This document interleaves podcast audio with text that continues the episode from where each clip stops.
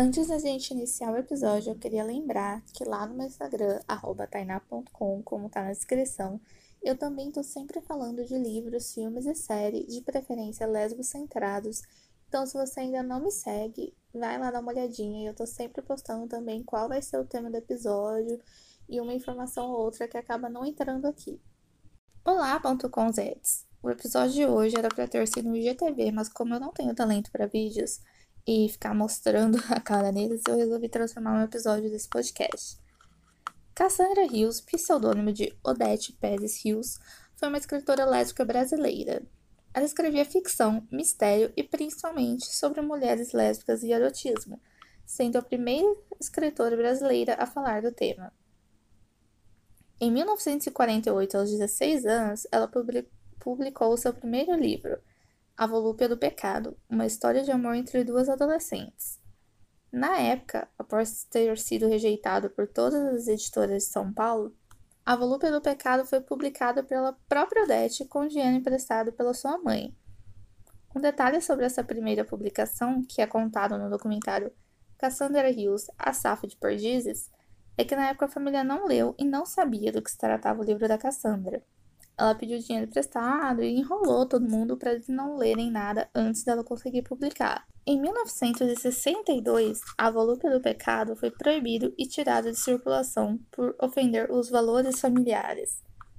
Entre 64 e 85 anos da ditadura, outras três dezenas de livros da escritora foram proibidos. Por isso, a Cassandra ficou conhecida como a escritora maldita, por causa de tanta censura e repressão aos seus livros. Na época, a alegação era de que o conteúdo erótico deles era o que ofendia né, a família, os bons costumes. Mas todo mundo, inclusive a própria Cassandra, sempre afirmou que o verdadeiro problema era o tema de personagens lésbicas, de mulheres se relacionando com outras mulheres.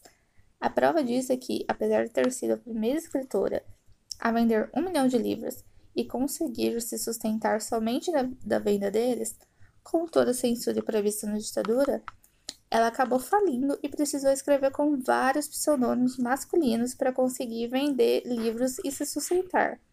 Nesse caso, ela escrevia basicamente a mesma putaria, como chamavam, mas com casais héteros. Nenhum deles foi proibido. Tanto na época quanto hoje, as obras e a escrita da Cassandra ainda são muito criticadas pelos famosos entendedores de literatura.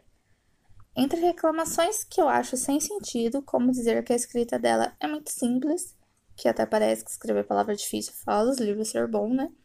O rótulo de pornográfico é o que mais pesa. A Cassandra nunca se considerou pornográfica em sua escrita e não conseguia entender por que o erotismo era algo a ser combatido. Em uma entrevista à revista Realidade, ela disse: Pornografia é a intenção deliberada de chocar, é o sexo pelo sexo. Nos meus livros, o sexo só acontece em função do amor, para realizado plenamente e sem preconceitos. Quem acompanha um pouco das minhas leituras sabe que eu tô acostumada a ler histórias que possuem as famosas cenas hot, nome moderno, que a gente dá para passagens nas histórias onde existe a descrição da relação sexual entre os personagens, seja essa descrição absurdamente explícita ou mais recatada. Eu tô acostumada com isso por dois motivos. O primeiro é o fato de que esse tipo de descrição tá ficando cada vez mais comum, ao ponto da gente ver leitor reclamando quando o livro não tem essas cenas. E o segundo é porque eu gosto mesmo quando essa descrição é feita com tato e, como disse a própria Cassandra, é utilizada como recurso para ilustrar o amor e o desejo entre duas personagens, não sai algo pornográfico de mau gosto. Bom, depois desse resuminho sobre a Cassandra, agora eu vou falar um pouco sobre os dois livros dela que eu li até agora, que são Eu Sou uma Lésbica e Eu Demônia. Preciso avisar quem estiver escutando que o enredo de Eu Sou uma Lésbica envolve gatilho para pedofilia. Então, se você acha que não vale a pena, que não vai te fazer bem, fica o aviso. Eu não sabia o que esperar quando tive acesso a alguns livros dela. A única coisa que me passava pela cabeça era ficar alegre de poder né, ler algo da Cassandra, considerando a importância que ela tem como escritora. Eu decidi começar então por Eu Sou uma Lésbica só por causa do título que me chamou a atenção. Da mesma forma que não é fácil encontrar os livros por causa dos anos de censura, não é fácil encontrar sinopse deles, então eu fui no escuro. Nesse livro, a Cassandra coloca em discussão o velho questionamento: a homossexualidade é inata ou adquirida? Para isso, ela conta pra gente a história da Flávia, uma menina de 7 anos. A Flávia não tem problemas familiares, é tratada com carinho pelos pais, basicamente leva uma vida familiar saudável, sem traumas. Além da Flávia, nós temos a dona Kênia, uma amiga da mãe da Flávia por volta dos 20 anos e casada com um homem. Melhor do que tentar explicar o início do livro, que dá margem para o resto da história, é se eu ler um trecho dele. Então lá vai. Sem dúvida, as pernas de Dona Kênia eram as mais bonitas, no meu inocente entender. Tudo para mim tinha uma cor e um formato que aguçavam minha sensibilidade, principalmente tratando-se das pernas e da cor da pele de Dona Kênia. Acho mesmo que a sensação do belo naquela idade estava ligada e era inerente à atração que Dona Kênia exercia sobre mim. A sensualidade nasce com a vida, e no modo como eu olhava e admirava os pés de Dona Kênia estava a primeira manifestação de sexualidade. Esses pensamentos são da Flávia, nossa narradora de 7 anos. Acredito que por esse trecho vocês já consigam entender um pouco do que se passa nessa história. A Flávia é uma lésbica. Na primeira parte do livro, enquanto ela ainda é criança, nós acompanhamos a obsessão, desejo e espécie de amor que ela desenvolve pela Dona Kênia e pelos pés da Dona Kênia. Essa parte dos pés eu achei surreal. Se vocês se interessarem em ler o livro, vão entender porquê, graças a algumas cenas que a Cassandra escreve. Durante a história, o que mais chama atenção para mim é a lesbianidade, toda a marginalização que vem com ela dentro da sociedade, a questão da pedofilia, visto que a Flávia tem 7 anos, pelo que a gente acompanha no livro, é, coloca ela enquanto narradora, fica claro que ela, de alguma forma, se sente sexualmente atraída pela dona Kenny, uma mulher de 20 e poucos anos, e a questão da prostituição. A Cassandra não escreveu apenas sobre mulheres lésbicas, mas também sobre outras pessoas e grupos que são marginalizados, como o exemplo da prostituição. Parafraseando um trecho do livro, em diversos momentos fica claro o pensamento bem pesado de que para as mulheres lésbicas só resta a solidão ou as prostitutas. A solidão, pois não é fácil encontrar quem esteja disposta a viver fora das normas da sociedade, Inclusive, a gente consegue observar no livro personagens que vão se reprimindo e se relacionando com homens, mesmo sabendo que são lésbicas, e as prostitutas, que na minha interpretação do que se dá pela descrição de que elas estariam, aspas, cansadas dos homens, da forma deles de fazer amor, da forma com que são tratadas por eles, e aí vai. É impossível resumir esse livro, apesar de relativamente curto, ele coloca muitas questões na cabeça de quem está lendo a começar por toda a relação, aspas, da Flávia com Dona Kênia. Em algumas cenas e passagens do livro, a Flávia sabe que está tentando manipular a Kênia, usando da ingenuidade que uma criança deveria ter, mas ao mesmo tempo sabe que os motivos delas não são inocentes. O exemplo disso é quando a Flávia propõe que elas brinquem de gatinho. Não vou explicar o que significa, só deixo para a imaginação de quem ainda não leu. Uma coisa que eu achei sensacional no livro foi o final. Eu jamais estava esperando que fosse acontecer o que aconteceu. Não é difícil me surpreender, né? Mas eu realmente não vi chegando. Antes de eu colocar as minhas opiniões sobre Eu Sou uma Lésbica, eu quero falar também do enredo de Eudemônia, porque a opinião sobre um vai estar tá ligada na opinião sobre o outro. Começando do princípio, Eudemônia é o nome do livro e da personagem principal, que também, felizmente, é uma mulher lésbica.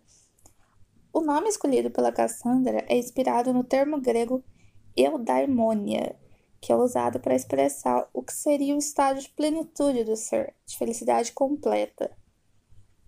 O estoicismo, que resumindo muito aqui, só para não deixar sem explicação, foi uma escola de filosofia helenística fundada na Grécia, em Atenas. Apresentou muitas estratégias práticas para avançar para o estado de eudaimonia, e tinha como máxima central para isso o viver de acordo com a natureza. Por que eu expliquei tudo isso só sobre o nome do livro? Porque só essa explicação já basta e fala bastante sobre a história. Logo nas primeiras páginas do leitor, ou seja, a gente, já descobre que a Eudemônia tentou matar a namorada, agora ex. Ela fez isso em uma espécie de crise de ciúmes depois de confiar que a namorada estava traindo ela e quando finalmente pegou ela na cama com um homem. A história fica interessante porque durante a maior parte dela, quase o livro inteiro, a gente acompanha a Eudemônia internada em um hospital psiquiátrico. ela está lá por dois motivos. O maior deles é por ser ninguém mais, ninguém menos do que Eudemonia Forbes. Sim, eu ri muito desse sobrenome. Tá aí uma ótima forma de deixar claro que a personagem é milionária. E o pai dela usou o dinheiro que eles têm para meio que comprar a liberdade da filha, né? Dar aquele jeitinho brasileiro. Então ele conseguiu um acordo que se ela ficasse uma quantidade de meses internada lá, ela não precisaria ir para cadeia, né? não precisaria enfrentar tão de frente assim as consequências dos atos dela. Parece fácil. O segundo motivo dela estar lá é mais complicado e envolve tanto a crise de ciúmes quanto o fato dela ser uma mulher lésbica. Fica claro durante a história que a lesbianidade e a homossexualidade de forma geral é encarada pelos médicos como uma aberração, um desvio, algo que deve e pode ser curado. Vale lembrar que o livro foi publicado em 1958, então esse tipo de crença não era só comum, como também encorajada. A Eudemônia deixa claro para quem estiver disposto a escutar, desde o primeiro momento, que ela não tem nenhum trauma, nada de grave e impactante que tenha acontecido na infância e juventude que possa, aspas, ter feito ela se tornar lésbica. Aqui a gente pode lembrar então também da Flávia, que também não teve nenhum trauma e ainda assim é uma mulher lésbica. Ela fala com tranquilidade que fica com mulheres, pois é o que traz prazer e deixa ela feliz. Se no dia seguinte ela acordar e sentir que isso não faz mais sentido e não é mais o que ela deseja, ela mudaria sem problema algum. A gente pode aqui então fazer uma relação né, com o que eu disse sobre o termo eudaimônia lá no começo, sobre a sua maior expressão ser viver de acordo com a natureza. A eudemônia acredita que ser lésbica, se relacionar sexualmente e amar mulheres faz parte de sua natureza. Então ela só tá vivendo de acordo. Foram muitos sentimentos lendo esse livro, vocês não têm noção. Eu nunca li outra personagem que fosse tão intensa e tão fiel aos seus desejos e vontades como a Eudemônia. A narração para mim foi muito bem construída. Teve diversos momentos em que eu me sentia dentro da cabeça dela Sentia como se eu fosse a demônia sendo sufocada por tantos sentimentos.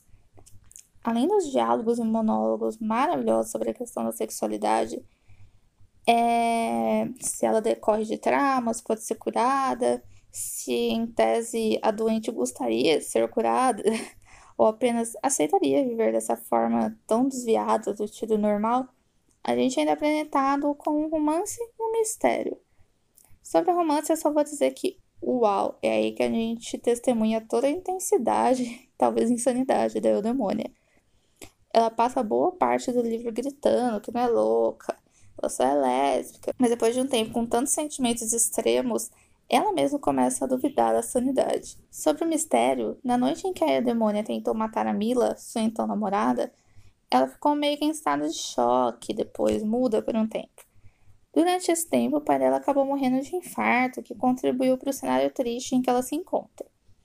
A grande questão é, conforme ela conta todas as vezes, Eudemônia não sabe quem estava na cama com a Mila. Ela sabe que a Mila estava traindo ela e que era um homem, mas de não saber quem era esse homem, porque ela estava muito nervosa na hora e não conseguiu prestar atenção.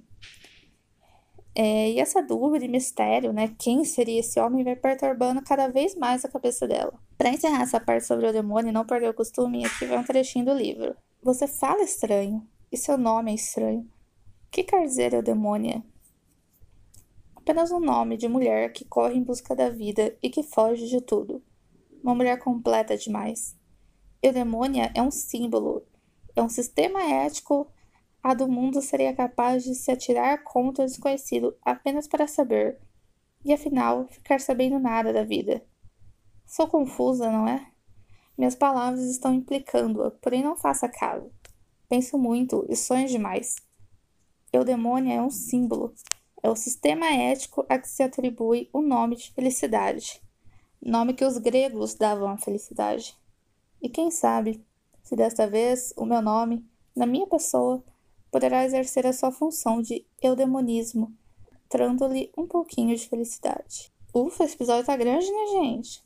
Agora que eu falei sobre a história dos dois livros, eu vou tentar falar minha opinião sobre eles.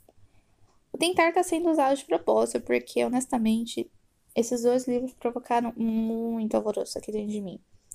A minha conexão e o fato de ter amado eles vai muito além das palavras, de, de como elas estão escritas. Tem a ver com a minha vivência, né, com o fato de eu ser uma mulher lésbica, lendo sobre o entendimento, os amores, os desejos e o sofrimento de outras mulheres lésbicas. A Cassandra Hills é atual, atual e necessária. É assustador que muitos dos problemas que ela aborda nos livros, esses dois que eu li, pelo menos, ainda estão presentes no dia a dia de mulheres lésbicas. A solidão, por exemplo. Quantas de nós nos apegamos a alguém pela carência ou mesmo de ficar sozinha? Quantas nós escutamos de famílias, supostos amigos que essa vida é amarga, solitária, até parece não haver felicidade possível pra gente. Ao mesmo tempo que machuca e muito ler sobre tudo isso, também dá forças. A cada pensamento da Flávia se entendendo enquanto lésbica, o que isso representa na vida dela, a cada discurso inflamado da demônia defendendo seu amor, desejo e por que não a sua natureza, era uma lágrima de felicidade que eu derramava, sem brincadeira. E eu sou chorona quando tô lendo sim, não nego, mas acho que esses dois livros mereceram cada lágrima minha. Eu concordo com cada palavra da Cassandra no que se refere ao rótulo de pornográfica. Além das cenas com descrições sexuais serem poucas, fica óbvio que elas estão lá por um motivo, que cumprem um papel dentro da história. Elas não estão lá só para chocar ou fetichizar, felizmente. Meu conselho é que leia Cassandra Rios. É difícil, às vezes impossível encontrar os livros dela. Mas a gente, com a internet hoje em dia, consegue dar um jeitinho para quase tudo, né? Para encerrar, só queria dizer o absurdo que é, além dessas histórias e nosso alcance a elas terem sido afetadas pela ditadura e sua censura, mas que até hoje, em 2020, parece não haver quem se interesse em republicar ou até mesmo comentar sobre a Cassandra, mesmo com toda a sua importância e sucesso enquanto a escritora mais proibida do Brasil. Espero que tenham gostado do episódio. Vou tentar manter uma frequência de EP novo a cada 15 dias. Não prometo nada, mas vamos ver o que vai rolar. Beijinhos e até a próxima!